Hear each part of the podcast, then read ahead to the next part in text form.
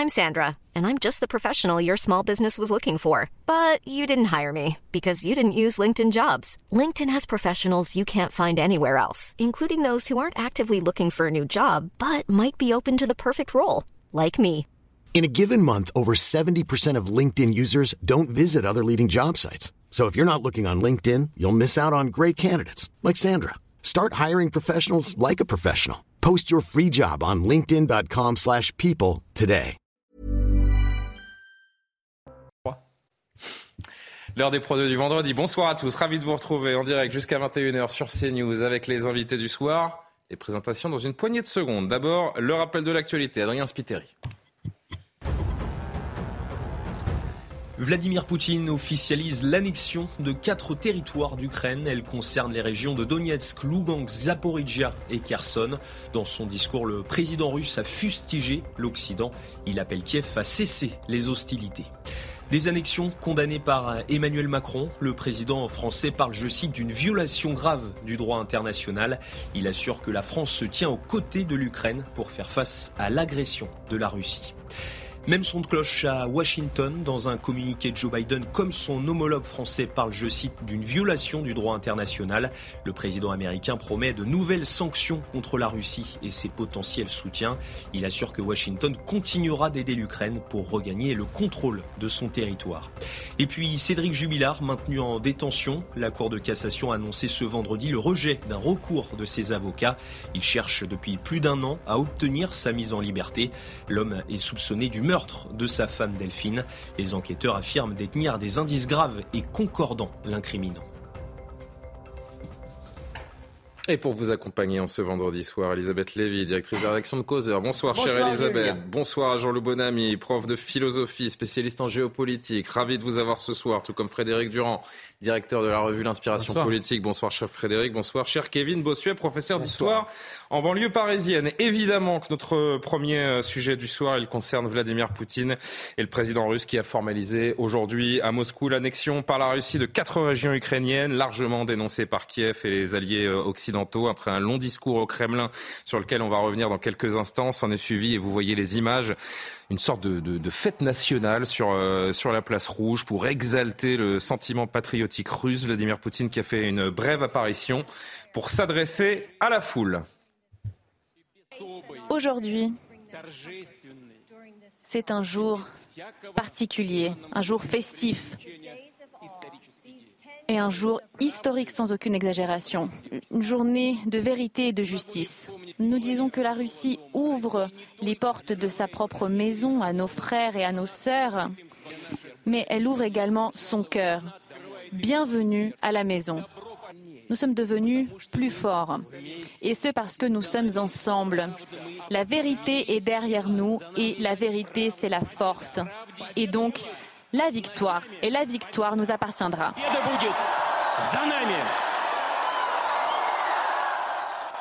C'était un jour important, euh, Jean-Loup Bonamy. Il y a beaucoup de choses à décrypter euh, sur ce qui s'est dit sur la place rouge, mais particulièrement au Kremlin, on va l'entendre dans un instant.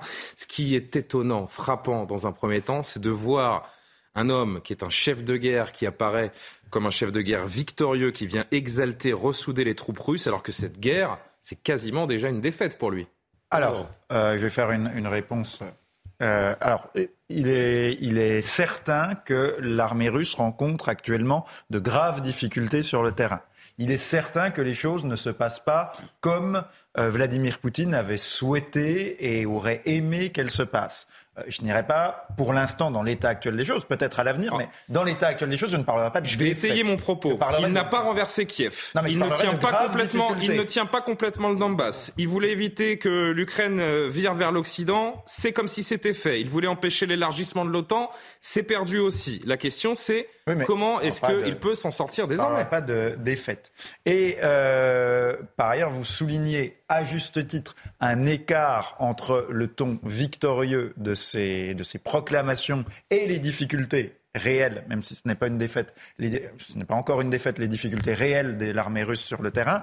Mais il ne faut pas oublier, euh, vous, êtes, euh, vous avez peut-être lu Tintin au pays des soviets, ou fait. alors, dans un autre genre, Le Hélène- premier Tintin d'ailleurs. Hélène Carrère d'Ancos qui explique que la Russie, politiquement, la culture politique de la Russie, c'est la culture du faux. C'est constamment de construire en toc. Vous savez, déjà au temps de l'impératrice Catherine II, son, euh, son ministre Potemkin lui faisait visiter les fameux villages Potemkin qui étaient entièrement en toc et qui étaient des faux villages où on l'acclamait mais qui étaient montés en carton-pâte. Hmm. Donc la Russie, ce n'est pas de la faute de Vladimir Poutine, c'est une tradition longue qui, vient, qui va des tsars euh, jusqu'à Poutine en passant par Staline. C'est euh, le pays du faux en politique. Donc faut pas euh, forcément s'en étonner. On est, comme sur beaucoup de points, comme sur l'Ukraine, comme sur beaucoup de choses, dans la longue continuité de l'histoire Il y a eu cette longue exaltation patriotique, ces concerts sur la place rouge, ces milliers de personnes, drapeaux en main et Vladimir Poutine qui est apparu un peu plus tôt. Elisabeth, je vous, je vous entendrai, mais je vais rappeler à nos téléspectateurs, on a eu un discours de 45 minutes au Kremlin pour officialiser donc l'annexion par la Russie des quatre territoires de l'est de l'Ukraine. Pas de retour en arrière possible pour Poutine. Ils sont nos citoyens pour toujours, affirme le président russe. Pas de négociations sur ces territoires, dit-il, en appelant dans le même temps l'Ukraine à reprendre les négociations. Par ailleurs, il promet de protéger la Russie par tous les moyens. Dans son discours, il s'est aussi euh, longuement pris à l'Occident, qu'il accuse notamment d'être à l'origine des explosions des gazoducs en mer Baltique. Cette confrontation avec l'Occident a donc pris une large partie de son discours. Écoutez ce premier extrait et on en discute évidemment ensemble. Nous voyons un mouvement anticolonial euh, libérateur qui s'élève contre cette hégémonie. Et cela ne fera que se renforcer. Et cette force déterminera l'avenir de la réalité géopolitique. Chers amis, aujourd'hui, nous nous battons pour euh, notre liberté pour nous, pour la Russie, pour que le diktat et le despotisme soient révolus. Nous devons euh, tourner cette page honteuse. Et la fin de l'hégémonie occidentale est irréversible. Ce champ de bataille, aujourd'hui, c'est une bataille pour nous, pour notre peuple, pour la grande Russie que personne ne pense que la Russie, que notre peuple, que notre culture, que notre langue puisse être effacée de l'histoire. Elisabeth Lévy, on est toujours peu ou prou dans la même rhétorique, la grande Russie historique contre l'Occident. Oui, alors euh, il y a quand même une chose, nous on est occidentaux, donc on a tendance à voir euh, les choses par notre biais, mais euh, il n'a pas complètement tort quand il dit que ce n'est pas la Russie contre le reste du monde. Non, mais ça, je vois Kevin qui me regarde avec un œil sévère. Je n'ai pas. vous allez discuter les uns les autres. Cher Kevin, je voulais juste dire que effectivement, ne croyons pas que le monde c'est euh, l'Amérique et l'Europe. Euh, il y a d'autres pays et c'est assez habile comme discours d'ailleurs. Comment? C'est assez habile ce discours parce qu'il touche l'Occident. Bien sûr, je remarquais il s'est adressé à l'ensemble de la planète, sauf à l'Occident finalement aujourd'hui. Je remarquais d'ailleurs, je sais plus quand euh, sur ce plateau, que euh, une grande partie, une partie des critiques qu'il fait à l'Occident sur notre déclin, nous les formulons nous-mêmes assez souvent sur ce plateau. Donc, euh, si vous voulez, on peut toujours dire que c'est un satrape et faire comme si tout était complètement dénué de tout, de tout fond, mais c'est pas tout à fait vrai. Non, il y a une chose que je voudrais ajouter à ce qu'a dit Jean-Loup, c'est que, en fait, euh, je pense qu'il y a deux ans, avant que la guerre en Ukraine commence, les régions du Donbass, je mettrai la Crimée à part. La Crimée, c'est un peu un cas différent. Mais les régions du Donbass étaient très pro-russes. Il a aussi réussi non seulement à quand même créer, disons en tous les cas, solidifier un sentiment national ukrainien qui était quand même beaucoup moins évident y a, euh, il y a deux ou trois ans, je pense, mais il a aussi réussi a euh, euh, coalisé contre lui une partie des populations du Donbass. L'armée russe n'a pas été visiblement, d'après ce qu'on en sait, euh, accueillie euh, en grande libératrice. Donc, euh, ce qui est un peu inquiétant, c'est qu'évidemment, à partir du moment où il dit c'est la Russie, il nous met au pied du mur, il met les Occidentaux au pied du mur. Que va-t-il se passer là-dessus? Est-ce qu'il va y avoir un élément de négociation? Et juste dernière chose, là, il faut l'entendre. Je crois que moi j'ai entendu, y compris sur ce plateau, tout le monde prendre comme argent comptant que c'était les Russes qui avaient saboté ces gazoducs. Je n'en ai pas la moindre certitude. Et d'ailleurs, je ne vois pas bien euh, je ne vois pas honnêtement euh, leur intérêt. Ils peuvent très bien ne pas nous vendre de gaz, ne pas euh, faire circuler leur gaz s'ils veulent pas le faire. Donc ça me, je, je pense qu'on devrait être assez. En tout cas, lui évidemment, et on l'entendra tout à l'heure, prétend que ce sont les occidentaux, les anglo-saxons précisément, qui, qui ont fait exploser ces gazoducs. Emmanuel Macron qui condamne fermement l'annexion illégale, l'annexion illégale par la Russie des régions ukrainiennes de Donetsk, Luhansk, Zaporizhia et Kherson. Il s'agit là, selon le chef de l'État, d'une grave violation du droit international comme de la souveraineté ukrainienne. Washington prévient de son côté que le G7 sanctionnera tout pays soutenant la Russie après les annexions de l'Ukraine. Le président Biden qui a également condamné la déclaration d'annexion frauduleuse de la Russie. On peut considérer ce qui s'est passé euh, aujourd'hui comme une nouvelle euh, escalade dans ce conflit, euh, Kevin Bossuet? Oui, bien sûr, c'est une nouvelle escalade parce que ces territoires annexés, finalement, ça n'a aucune valeur. Ces référendums n'ont aucune valeur. Mais moi, ce qui me parle, vraiment, ce qui me choque, c'est l'ampleur de ces territoires. Quand vous ajoutez la superficie de tous ces territoires, c'est la même superficie que le Portugal. Je veux dire, j'ai l'impression, moi, ça me fait penser à l'annexion des pays baltes par Staline ou encore à l'Anschluss hein, euh, dans la première partie du, du, du, du XXe siècle. Mais moi, ce qui me marque dans ce discours, c'est la politique fiction, c'est le décalage par rapport à la réalité. D'ailleurs, quand vous regardez les gens qui étaient dans la salle, ils ont tous 60, 70 ans, alors qu'en Russie, les jeunes sont en train de partir. Quand vous regardez... Après, sur la place rouge, il y a des familles, des jeunes, des femmes, des les enfants. Jeunes, il y a que les jeunes, non mais les jeunes, non mais les jeunes, il y a de la propagande des deux côtés, c'est ça le problème. Qui ont fait des oui, études s'en vont. Et surtout, au niveau international, on voit bien que l'Inde est en train progressivement de lâcher la Russie. On voit bien que la Chine est en train de lâcher la Russie. Même le Kazakhstan... Oui, mais le discours d'aujourd'hui est un, est un discours qui va sûr. rassembler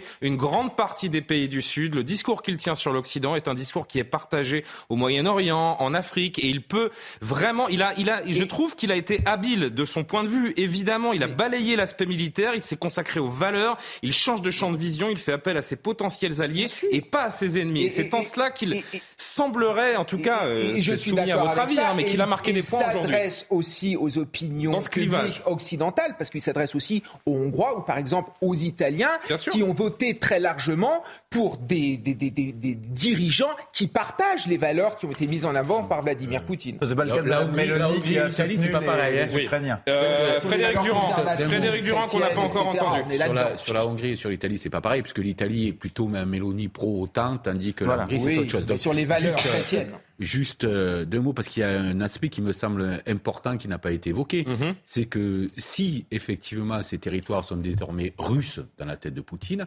alors il peut les défendre avec l'arme nucléaire, puisque ça Exactement. fait partie, évidemment. Et ben vous me permettez de... de, lancer le, le prochain, le voilà. prochain extrait. Donc ça, euh, juste sur ce point-là, déjà, ça peut être inquiétant, parce qu'il leur dit, en gros, maintenant, si vous venez dans ces régions-là, alors c'est l'intégrité du territoire. C'est l'exacte raison pour laquelle menacée. il a fait ces référendums. Tout à fait.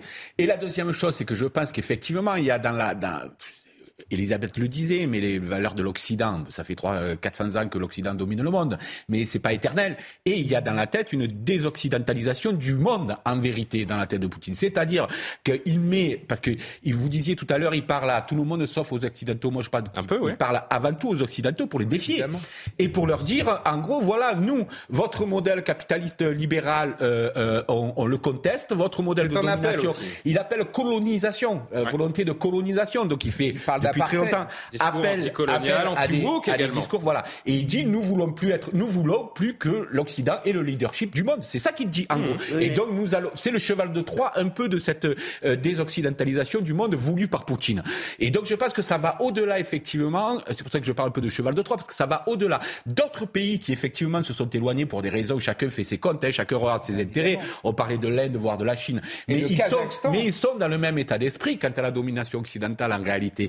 Ils en ont marre. Pourquoi euh, Enfin, je ne vais pas rappeler, mais vous savez, la montée de la bourgeoisie, par exemple, en France, dans l'histoire, ça, ça, a fait qu'ils avaient le pouvoir économique sans avoir le pouvoir politique.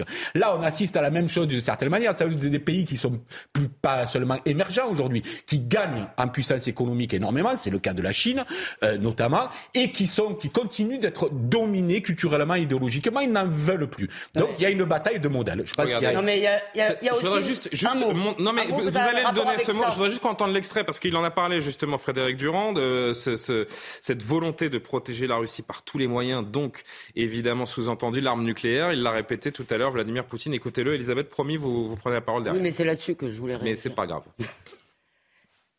Aujourd'hui, le régime de Kiev doit euh, s'exprimer, doit respecter le choix du peuple. Et c'est seulement ainsi que nous pourrons revenir à la paix. Nous défendrons nos terres par tous les moyens et les forces dont nous disposons. Nous ferons tout ce qui est possible pour assurer la vie et la sécurité de nos habitants.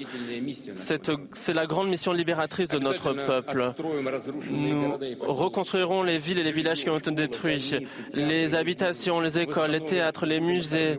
Nous développerons l'industrie, les, usines, les infrastructures, les systèmes sociaux, les retraites, la santé, etc. On est dans une impasse ce soir, euh, Elisabeth Lévy? Oui, bah, c'est ce que euh, Frédéric l'a excellemment dit, c'est ce que j'ai dit tout à l'heure. Nous sommes un peu au pied du mur. Si effectivement il considère ces territoires, jusque-là, ces intérêts vitaux n'étaient clairement pas menacés si vous voulez. Donc, effectivement, sur le papier, si vous voulez, ça lui donne l'autorisation euh, d'utiliser l'arme nucléaire. Cependant, euh, si vous voulez, je crois quand même que les rapports de force, ça euh, dans ce genre de cas. Et je ne suis pas sûr que Poutine ait intérêt aujourd'hui Quelle riposte. à faire. Euh, Quelle riposte s'il tire un, missile sur, euh, sur l'Ukraine. Quelle riposte de l'Occident. Vous croyez que Joe Biden a envie de perdre Washington, que Emmanuel Macron a envie de perdre Paris, que l'Istrus a envie de perdre Londres. Écoutez, d'abord, euh, il y a des armes nucléaires tactiques qui permettent de ne pas monter direct. Bah, c'est ça, excusez-moi, la doctrine de la dissuasion, c'est ça. Il y a des montées en escalier, je me rappelle plus comment on appelait ça. au début de la dissuasion, il y avait que les grosses bombes. C'était, on appelait ça MAD, Mutual Assured Destruction. Mais aujourd'hui, vous avez des armes nucléaires tactiques et ce qu'on appelle la riposte graduée éventuelle. Mais encore une fois, je crois que moi, je crois qu'on joue aussi un peu à se faire peur. Peut-être je me trompe complètement, mais euh, euh, je pense que Poutine utilise ça pour nous faire peur. Euh, mais maintenant, je peux me tromper. En revanche, je voulais dire un mot juste sur la question de l'Occident, parce qu'il y a une très mauvaise nouvelle pour l'Occident dans cette affaire. Mhm. vous voulez, c'est que euh, au lieu de voir ce, ce qu'on espérait, je parle de la guerre en Ukraine mise à part, c'est-à-dire une reprise en main par l'Europe de sa propre souveraineté. On assiste au contraire, à la faveur de cette guerre, si vous voulez, à un renforcement écrasant de la domination américaine et de la domination demandée.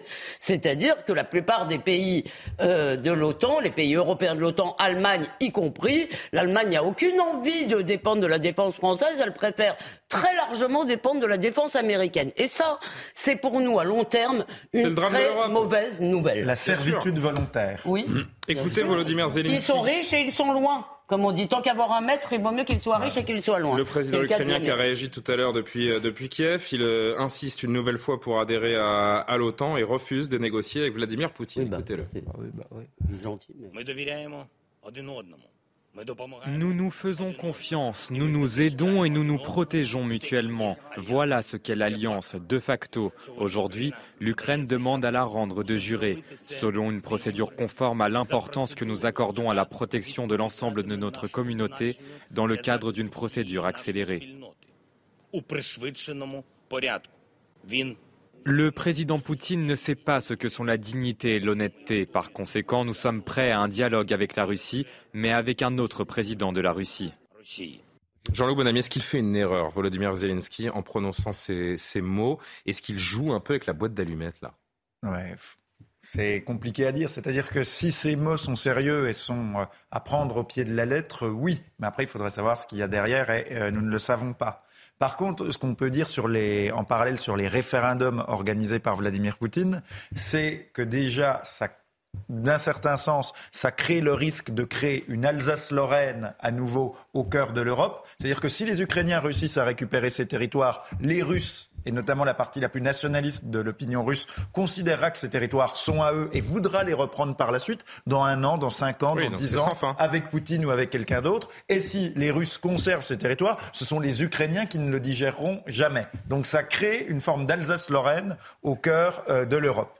Et euh, par contre, je pense que dans le choix de Vladimir Poutine, il y a un peu simultanément dans le choix des référendums la stratégie de la carotte et du bâton. C'est-à-dire de dire, bah écoutez, j'ai réussi à prendre ces territoires, je les garde, maintenant ça fait partie de la Russie. Si vous ne l'acceptez pas, si vous ne l'acceptez pas, on va à l'escalade et c'est potentiellement euh, la frappe nucléaire. Et Par contre, comme je rencontre quand même des difficultés sur le terrain et que j'ai du mal à aller plus loin, euh, je signifie aussi par ces référendums que je ne chercherai pas forcément à aller plus loin. Je vous montre ce que je veux.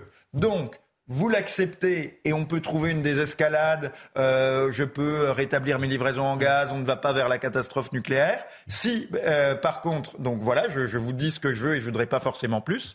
Par contre, si, euh, donc je suis prêt à négocier et je revois mes ambitions à la baisse. Par contre, si vous ne le voulez pas, eh ben, ça fait partie du territoire russe et on va à l'escalade. Non mais ce que vous décrivez là, mon ami, c'est le scénario de la Crimée. Sauf que c'est impossible aujourd'hui, je pense. C'est-à-dire que ce scénario de la Crimée, il était possible dans un contexte de euh, tension internationale moindre. Aujourd'hui, nous sommes arrivés à un acmé de la tension euh, internationale. Et donc, ce que Poutine a pu faire avec la Crimée, il ne peut pas le faire aujourd'hui avec ces régions-là. Il brandit la menace atomique. Oui, oui, non, mais, je, non, mais je veux dire que vous décriviez le scénario oui. qui, effectivement, est le scénario de la Crimée. C'est-à-dire qu'à un moment donné, ben, les tensions euh, internationales s'appellent. Que chacun moins en frontal avec les États-Unis. Mais là, moi, je pense qu'il y a la Crimée aussi. Je pense qu'il y a un autre enjeu qui rend impossible le scénario de la Crimée, c'est que c'est allé beaucoup trop loin. Et que si l'Occident aujourd'hui acceptait ce que l'Occident a accepté pour la Crimée, alors il y aurait un aveu de faiblesse tel qu'effectivement le problème, le problème de tout l'Occident, ce serait de s'être mis un peu à genoux. Mais le problème, voilà. le, et donc, vous avez raison, donc, Frédéric, mais le problème, c'est que quand vous allez dire aux Européens qu'il faut aller mourir pour le Donbass, je suis pas sûr que ça leur plaira ou qu'il faut prendre le risque de mourir pour le Donbass dans un. Mais vous savez, les Russes non plus. Hein, mais là, les, de toute les façon, même nous. Oui, mais nous, euh, on est quand même. Il y, a des, il y a des médias, il y a des. Vous voyez, c'est pas c'est pas tout à fait la même mot qu'en Russie. je pense, non, non, mais... pense d'ailleurs que Vladimir Poutine est assez d'accord avec votre analyse. Et c'est pour ça, parce qu'il se rend bien compte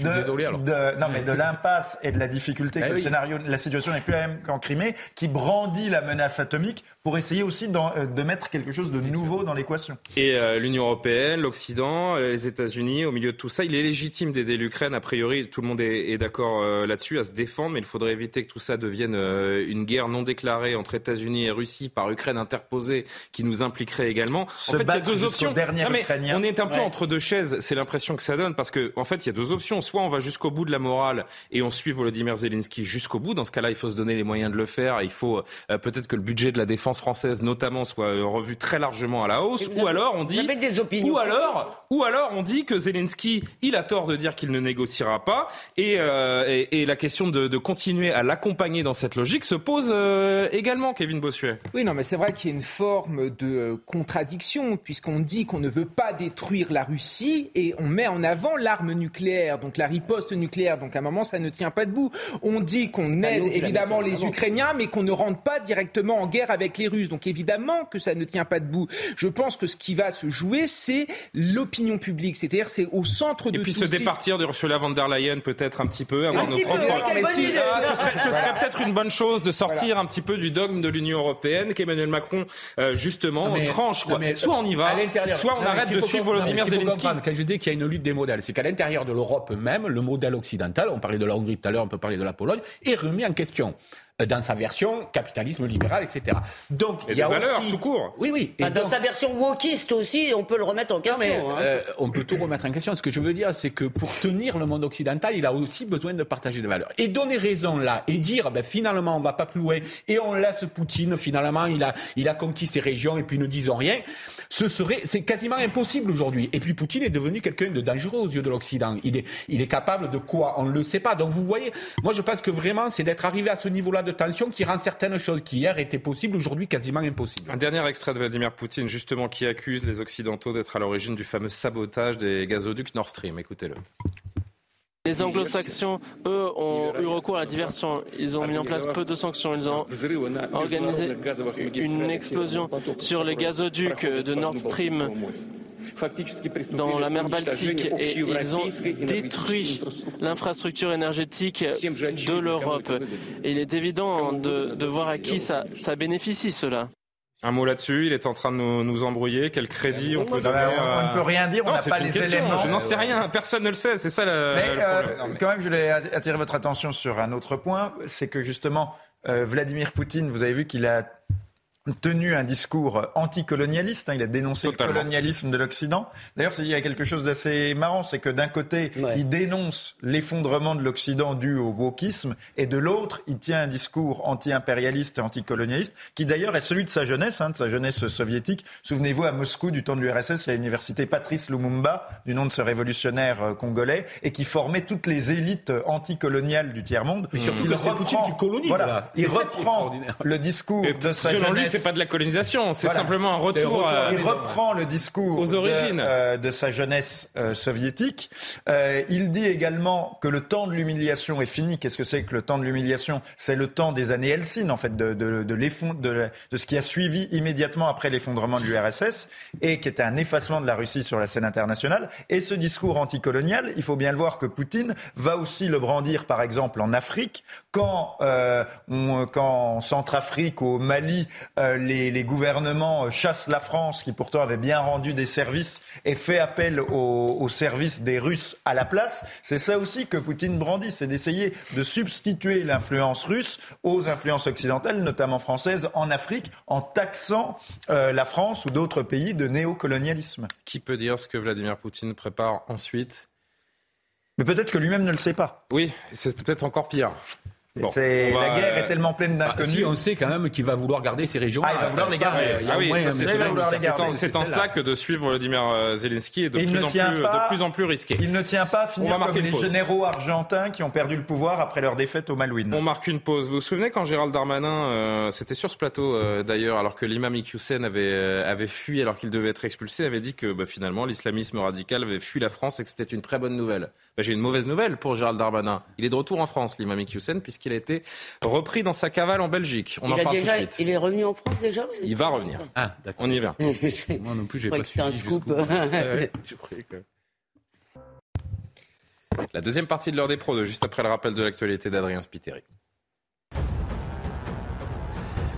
À Bruxelles, ce vendredi, les ministres européens de l'énergie ont trouvé un accord. Il concerne des mesures d'urgence pour aider ménages et entreprises à faire face à l'envolée des prix de l'énergie. Objectif récupérer une partie des super profits des producteurs pour les redistribuer aux consommateurs. La Pologne distribue des comprimés anti-radiation, une mesure prise en réaction au combat autour de la centrale nucléaire ukrainienne de Zaporizhia. Les autorités affirment qu'il s'agit d'une mesure de routine en cas de menace potentielle. Elles affirment qu'il n'y a pour l'heure pas lieu de s'alarmer. Et puis James Webb et Hubble dévoilent des images inédites. Les deux télescopes ont révélé les vues détaillées de l'impact du vaisseau DART de la NASA sur un astéroïde. Ces images aideront les scientifiques à comprendre ce premier test de défense planétaire au monde. Lundi soir, le vaisseau s'était délibérément écrasé dans le but de dévier de son orbite. De retour avec Elisabeth Lévy, Kevin Bossuet, Jean-Loup Bonamy, Frédéric Durand. L'imam Hassan Iqiyoussen a fini sa cavale. Il a été arrêté à Mons, en Belgique, aujourd'hui. Le 30 août dernier, je vous rappelle que le Conseil d'État avait confirmé l'expulsion du, prédicateur qui était resté introuvable depuis. Gérald Darmanin avait fait de l'expulsion de l'imam un symbole de la lutte du gouvernement contre les discours séparatistes, une affaire qui avait tourné au fiasco. Quelle suite désormais pour euh, l'imam Iqiyoussen, donc arrêté aujourd'hui en Belgique? Sandra Buisson nous donne toutes les explications. L'imam Iqiyoussen a été arrêté en début d'après-midi près de Mons, en Belgique, chez une de ses connaissances, grâce au travail des enquêteurs de la police judiciaire française, appuyés par leurs homologues belges. Il était recherché dans le cadre d'une information judiciaire ouverte pour soustraction à l'exécution euh, d'une mesure d'éloignement, une infraction qui lui fait encourir jusqu'à trois ans euh, de prison. Alors, via la coopération judiciaire, la justice belge devrait euh, le remettre aux autorités françaises, mais cela peut prendre plusieurs jours, voire plusieurs semaine s'il actionne des voies de recours là-bas, ce qui est probable puisque son avocate conteste la validité euh, du mandat d'arrêt européen qui le vise, puisque selon elle, il se fonde sur une infraction qui n'est pas constituée. Une fois remis à la France, il sera présenté au juge d'instruction qui mène les investigations. Il faut savoir que la procédure judiciaire prime sur la procédure administrative. Donc, premier scénario, l'information judiciaire se poursuit, il est éventuellement euh, jugé et quand la peine éventuelle sera il pourra être expulsé. Autre possibilité, quand il est présenté au juge d'instruction en France, le magistrat peut prononcer un non-lieu. Donc à ce moment-là, la voie judiciaire est éteinte et l'arrêté d'expulsion peut alors être exécuté. L'imam serait alors placé en centre de rétention euh, administrative, le temps de discussion euh, diplomatique avec le Maroc pour tenter de rétablir le fameux laissez-passer euh, consulaire indispensable pour le renvoyer dans ce pays. Je voudrais pas être un oiseau de mauvais augure, mais il n'est pas encore dans l'avion. Moi, je vous le dis, il n'est pas encore expulsé. Est-ce que la République relève la tête avec cette arrestation? Kevin Bossuet Oui, je pense qu'elle relève la tête. Ah bon? La situation n'était pas normale. Genre, la fuite, la cavale de cet imam, c'était un affront contre la France et un affront contre la République et une remise en cause finalement de nos renseignements. Comment on a pu laisser s'enfuir cet individu? Alors maintenant, on l'a retrouvé et il y a on fort avait pris, à pardon, parier. Kevin, on avait pris des mesures drastiques pour l'expulser. On le retrouve un mois plus tard. Mons, c'est quelques kilomètres de la frontière. hein. Donc Il était à nos portes. Non, Ça faisait un mois qu'il était là. C'est bien une faillite de nos services de renseignement, mais je trouve bien qu'on ait pu retrouver ce dernier. Alors après, on va l'expulser, mais est-ce qu'il va vraiment être expulsé? Parce qu'on va se buter à une chose qui est l'état de droit, parce qu'il est évident qu'il va y avoir des recours juridiques sur des recours juridiques, et je peux vous garantir que cet imam va être sur notre sol encore pendant longtemps. Et autre chose que j'aimerais dire, je regardais les réseaux sociaux,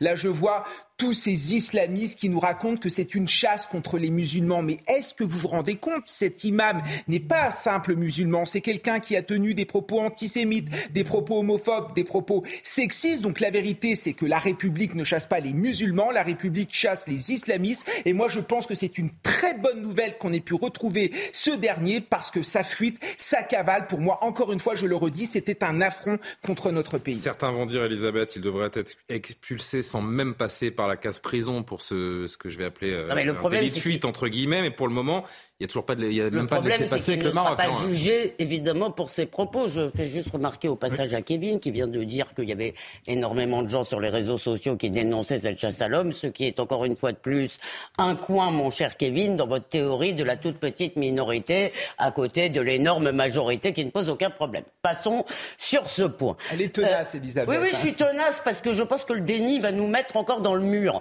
C'est-à-dire si on mesure pas l'ampleur de l'imprégnation Mais vous, vous la mesurez, l'ampleur de, bah, il y a de- beaucoup de ceux qui d'études, je vous l'ai soutiennent déjà l'imam dit, il y a beaucoup d'études. D'accord, je vous ai déjà cité Bah, ces lesquelles? études, les CNRS, l'Institut Montaigne, etc., etc., Gilles Kepel, qui nous montrent que l'imprégnation islamiste, ça n'est malheureusement pas une toute petite minorité, c'est une grosse minorité. Voilà. Ça, et, et vous pouvez monter et descendre, ces études n'ont pas été faites par des gens affreux, réactionnaires et par la méchante Elisabeth Lévy, ils ont été faits par des scientifiques extrêmement sérieux, donc, et qui d'ailleurs étaient tout à fait désolés de leur Sur l'imam Iqiyoussen, moi je faisais partie des gens qui disaient qu'il y avait une sorte de paradoxe, si vous voulez, à aller euh, euh, le chercher absolument pour pouvoir le remettre dehors en quelque Oui, oui, sorte. oui, d'accord. et qu'il y avait un avantage à sa cavale, c'est qu'il me la fermait. Il se la fermait. Et euh, comme l'a par excellemment la je est de rejoins- retour. Comme je rejoins Kevin, là, vous allez voir que l'état de droit va se déployer, euh, en plus en, en deux fois, parce qu'il y a l'état de droit en Belgique aussi, qu'est-ce que vous croyez? Donc, va se déployer dans toute sa splendeur, et que euh, avant que On va dire que dans, voit- dans le pire des cas, avec le, le droit belge, dans quelques semaines, il sera en D'accord, mais ça fait dans déjà quelques semaines. Ensuite, il y a chez nous, et puis après, il y a la question à. euh, Non, mais c'est beaucoup vrai que c'est plus loin d'être terminé, Il y, a, y la question à beaucoup plus que 1000 euros, qui est est-ce que les Marocains, qui font toujours, ça se passe un peu mieux en ce moment avec l'Algérie, mais euh, en revanche, les Marocains font toujours un peu les pieds au mur pour reprendre euh, leurs expulsés, si je puis euh, m'exprimer ainsi. Il va falloir suivre les négociations avec le Maroc, hein. Moi, je suis comme vous. J'ai très envie pour la France de voir cet imam entre deux policiers accueilli par deux gendarmes ou deux policiers marocains à sa descente de l'avion.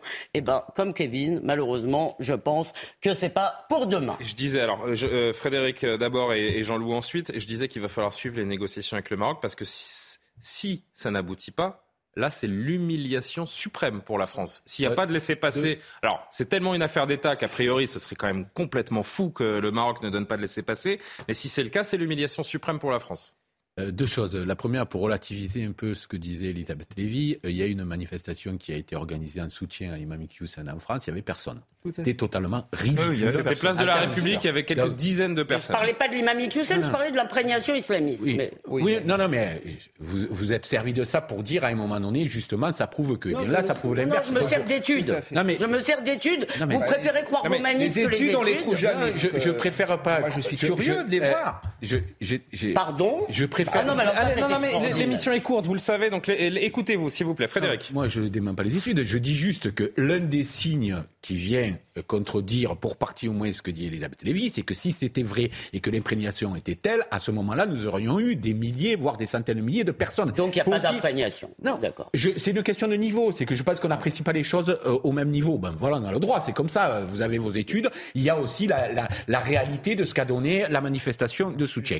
Par ailleurs, par ailleurs, euh, effectivement, on a eu plus de mois maintenant pour obtenir ce laissez-passer consulaire qui était suspendu. Alors, on veut bien comprendre qu'il y a eu une incompréhension sur le moment. Gérard Dar- Darmanin est venu l'expliquer sur votre plateau, euh, qu'il y a eu un petit flottement, mais que c'était en train de se régler. On parle de ça il y a un mois, puisqu'il est venu après euh, la fuite de, de, de l'imam. Donc, normalement, ça, c'est réglé. Je vais dire, ça, on peut considérer que c'est réglé.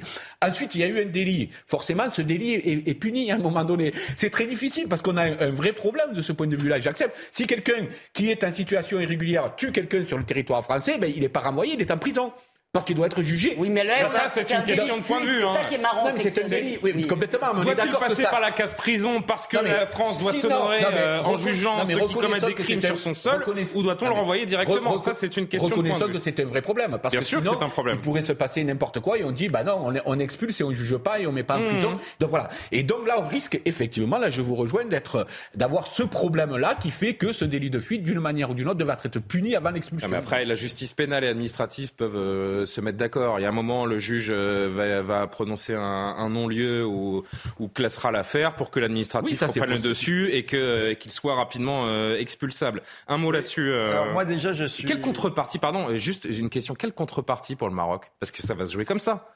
Ça va jouer forcément Parce comme ça. ont entendu une visite de- du président. Des visas, mais ça va se jouer Non, non, non, Ça peut être moi, une visite, ça peut être des visas, ça peut être. euh, Une visite du président roi Je pense que c'est ça qu'ils veulent. Ça peut être une voilà puisque Emmanuel Macron s'est rendu en Algérie, donc les Marocains sont très jaloux. D'accord. Donc ça peut être une visite présidentielle, ça peut être des visas, ça peut être un positionnement par rapport aux relations euh, Maroc-Algérie. Mais il va falloir céder quelque chose. Voilà. Mais euh, moi je suis très amusé, très surpris de voir cet imam.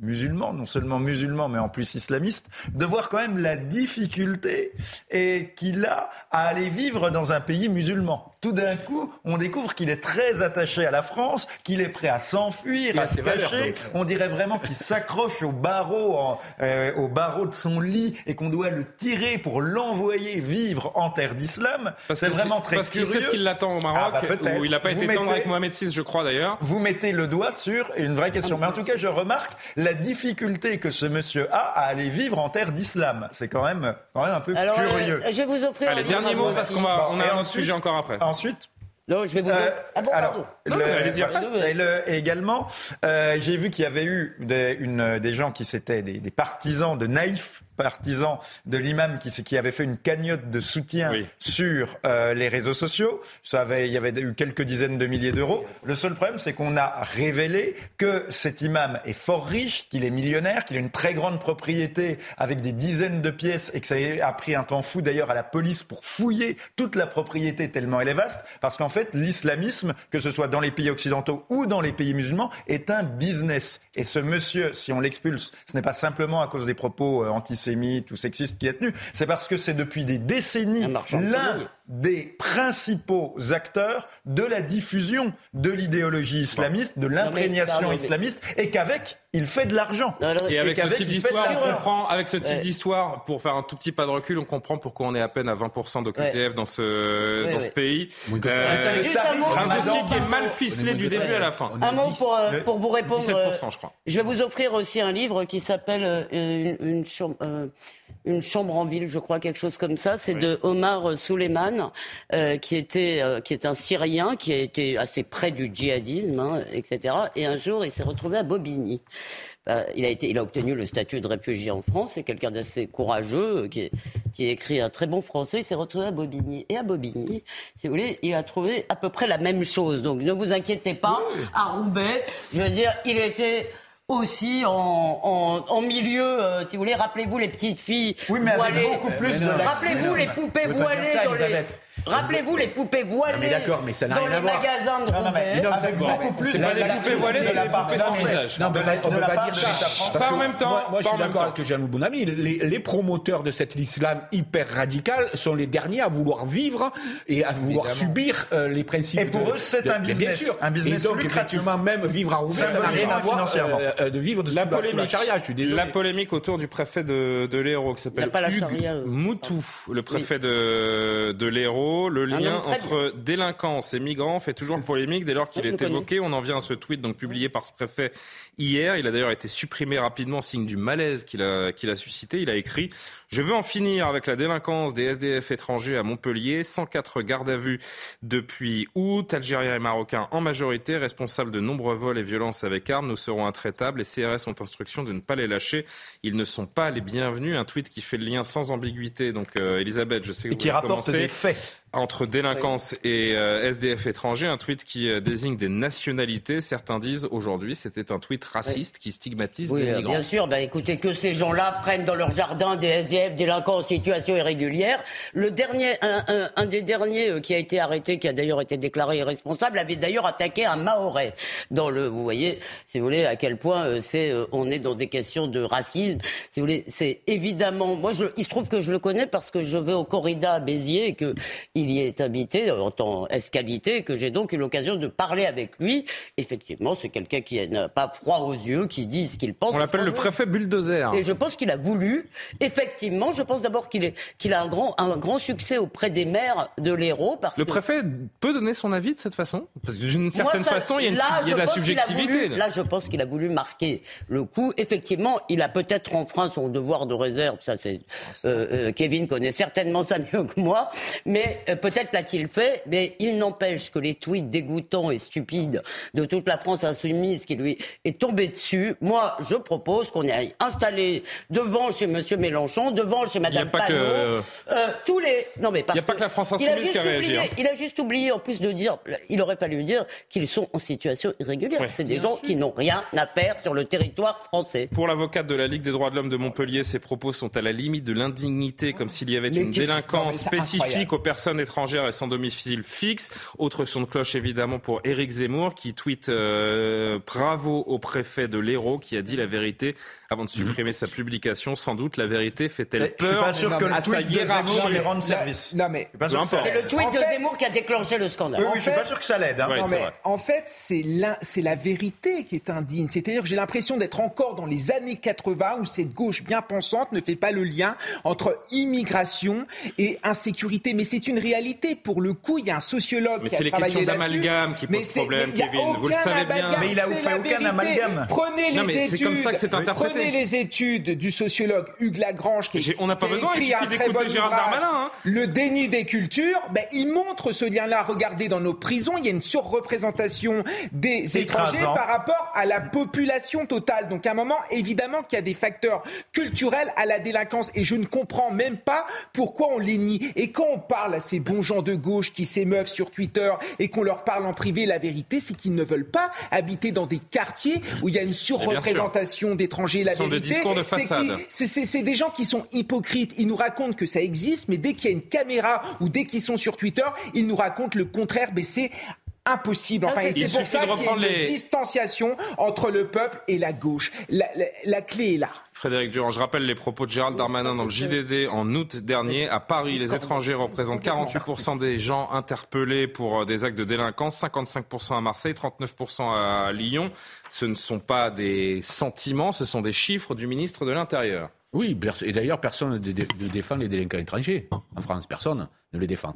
Après, il y a une chose, c'est que moi, je me refuse d'associer l'immigration à la délinquance. Ah. Euh, c'est autre chose. C'est-à-dire qu'il y a des milliers de gens qui immigrent pour des raisons économiques et qui ne sont pas automatiquement, et ça existe depuis très longtemps en France d'ailleurs. Mais qui- personne ne fait ça. Ben, Personne. C'est pas dans ce sens-là qu'on l'a fait, c'est dans l'autre sens. mais Mais évidemment. c'est qu'une grande Mais- partie de la délinquance vient de, vient de Il faut laisser terminer l'interlocuteur. C'est pas dans le sens où tous les, une grande partie Elisabeth, des immigrés. est-ce que vous pouvez laisser finir Frédéric Oui, mais quand même, c'est important de Ben, préciser oui. ce point. Mais bien moi, je veux préciser, puisque j'ai dit que je ne défendais pas les délinquants étrangers. Quant à dire que par nature, l'immigré est un délinquant, je ne suis pas d'accord avec ce, que, ce qui est quasiment supposé aujourd'hui. C'est ça la différence. Non. c'est Non, tout. je suis pas non, d'accord. mais écoutez, vous, vous pouvez ne pas être d'accord avec moi, c'est pas un problème. Au contraire, Non, ça vous, permet. vous n'êtes pas d'accord ça avec la réalité, ça, c'est encore autre chose. Non, mais ne pas être d'accord avec la, la- la réalité supposerait que vous la déteniez. La vérité. Donc vous Ah la ben. détenez pas. Donc si vous la détenez pas, ça veut dire que j'ai un point de vue et je me refuse à cet, à cet amalgame-là.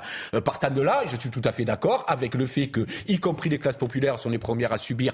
Comment on, va me répondre assez durement Je pense que je vais pouvoir reprendre la parole derrière. Mais euh, euh, euh, voilà, il y a le type d'amalgame qu'il ne faut, à mon sens, pas faire. Il y a des gens, tout simplement, ils partent de leur pays parce qu'ils crèvent de faim. Est-ce que lorsqu'ils a- et, et, et. Lorsqu'ils arrivent en France, est-ce que ça veut dire qu'ils sont automatiquement Non, mais alors attendez, La de ça, pardon, Frédéric, Frédéric, pardon, je vous Il n'en fait pas d'amalgame. D'ailleurs, il a précisé. Vous, je vous pas prenez la parole. pas dit Je voudrais juste l'amalgame.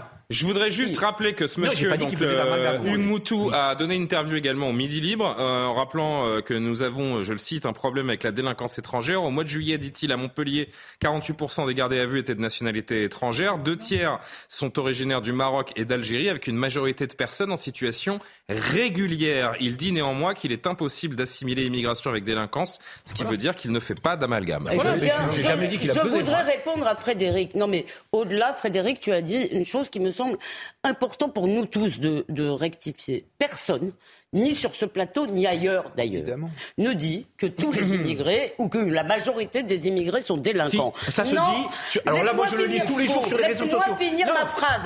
Laissez-moi finir ma phrase. Ma phrase, c'est que on dit en revanche le contraire. C'est-à-dire l'inverse est vrai en revanche. C'est qu'une grande partie des délinquants sont étrangers ou d'origine étrangère récente. Et il suffit d'aller dans un commissariat ou dans une prison pour le savoir. Évidemment. Donc, c'est pas la même chose de dire que les dé- dans la population des délinquants, les, qui, qui est quand même une minorité encore heureux, les immigrés constituent la majorité ou le- une grande partie de cette population, que de dire ou de faire dire à des gens, voilà. Il reste deux minutes. et moi, je suis- alors, alors, moi, je- non, s'il vous plaît, juste deux, deux dernières prises non, de parole, rapides, s'il vous plaît. Moi, ce qui me fait mourir de rire, c'est cette gauche qui prétend lutter contre l'extrême droite alors qu'elle ne fait que la renforcer. Regardez ce qui s'est passé en Suède. 20% des Suédois aujourd'hui sont nés à l'étranger. Et on a vu une explosion des viols, une explosion de la délinquance. Et c'est pour ça que les Suédois ont voté pour une alliance entre la droite et la droite radicale. Donc la gauche, finalement, est celle qui fait monter cette droite qu'elle prétend combattre. Enfin, ça n'a aucun Mais non, sens. mais. Non, non, non, non, non, Jean-Loup. Non, mais ce préfet aurait été raciste s'il avait inventé ou truqué ces chiffres. Or, ces chiffres ne sont qu'une simple description de la réalité objective. Non, mais avec tout ce que Et- j'ai dit là, mais parce que, en Alors, fait, il y a un phénomène qu'on comprend assez mal, c'est que dans les pays du Maghreb, aussi dans les pays euh, africains, vous avez un phénomène social, qu'est-ce qu'on appelle les hitistes. Les hitistes, c'est les jeunes chômeurs tiennent les murs. qui tiennent les murs, hein, parce qu'ils passent leur journée le long des murs. Il faut que Frédéric Et réponde. Simplement, ils sont, euh, dès- ils viennent, Mais ce sont eux qui viennent en France et qui constituent ces populations de SDF d'origine marocaine ou algérienne. C'est-à-dire, on ferait venir euh, un, un gars qui sera il faut agriculteur, plombier ou médecin. euh, ça vais rendre l'antenne sans que Frédéric on réponde. Juste, juste, juste d'un mot. On fait juste d'un venir mot. une nuée Parce que moi, de moi, juste d'un mot, d'un mot, c'est que il n'y a a pas, y a pas d'un côté, il y a pas d'un côté sur ce plateau les clairvoyants et les aveugles. Moi, je suis parfaitement au courant, aussi bien que vous, parce que j'ai vécu 10 ans en banlieue, de, de certains problèmes qui se passent. Lorsque, lorsque Elisabeth dit, personne ne dit, moi je vous dis, Elisabeth, vous ne le dites pas peut-être, mais ça se dit, et moi sur les réseaux sociaux, je le vois tous les jours, immigré égale délinquant, je le vois tous les jours. C'est ça que je conteste, pas du tout les propos que peut tenir le préfet, qui lui, justement, va jusqu'à préciser, et, et Darmanin, qu'il n'y a pas d'amalgame à faire. Voilà. Donc, il n'y a pas d'un côté les clairvoyants, de l'autre côté les aveugles. Je n'accepte pas ce procès-là. C'était le mot de la fin. Il était Musclé. Musclé. Ça va, Frédéric Ça va, très bien. On respire Oui. On va discuter après, on va se serrer la main, tout va bien se passer. va Mais c'est toujours comme ça. C'est, vous savez que Mais la définition bon. de l'amitié, c'est des gens avec qui on peut s'engueuler. C'est vrai, se c'est vrai. Et on peut se réconcilier autour d'une image sympathique pour finir. euh, Ah, vous avez une cette image émission. sympathique dans oui, cette une image actualité, sympathique ça, parce c'est que étonnant. On a les premières pièces avec l'effigie de Charles.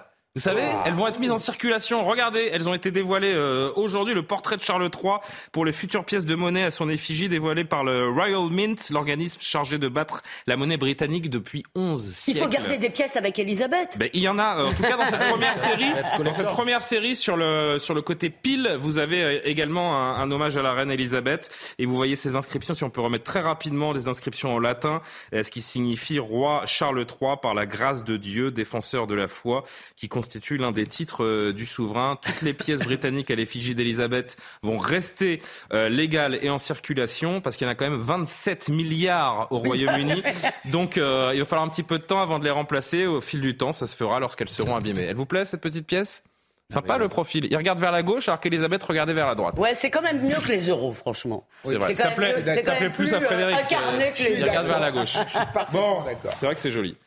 Ah oui, qu'est-ce que vous voulez que je vous dise? Merci à tous les quatre. Euh, je vais remercier évidemment tous nos amis, si, euh, si évidemment le message veut s'ouvrir. Voilà, à la réalisation Jean-Luc Lombard, qu'on remercie.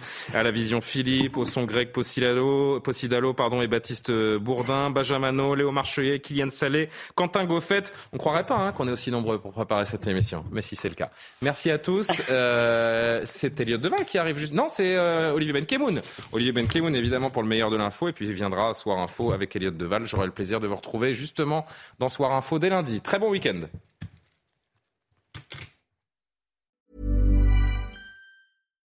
Hi, I'm Daniel, founder of Pretty Litter. Cats and cat owners deserve better than any old-fashioned litter. That's why I teamed up with scientists and veterinarians to create Pretty Litter. Its innovative crystal formula has superior odor control and weighs up to 80% less than clay litter. Pretty Litter even monitors health by changing colors to help detect early signs of potential illness. It's the world's smartest kitty litter.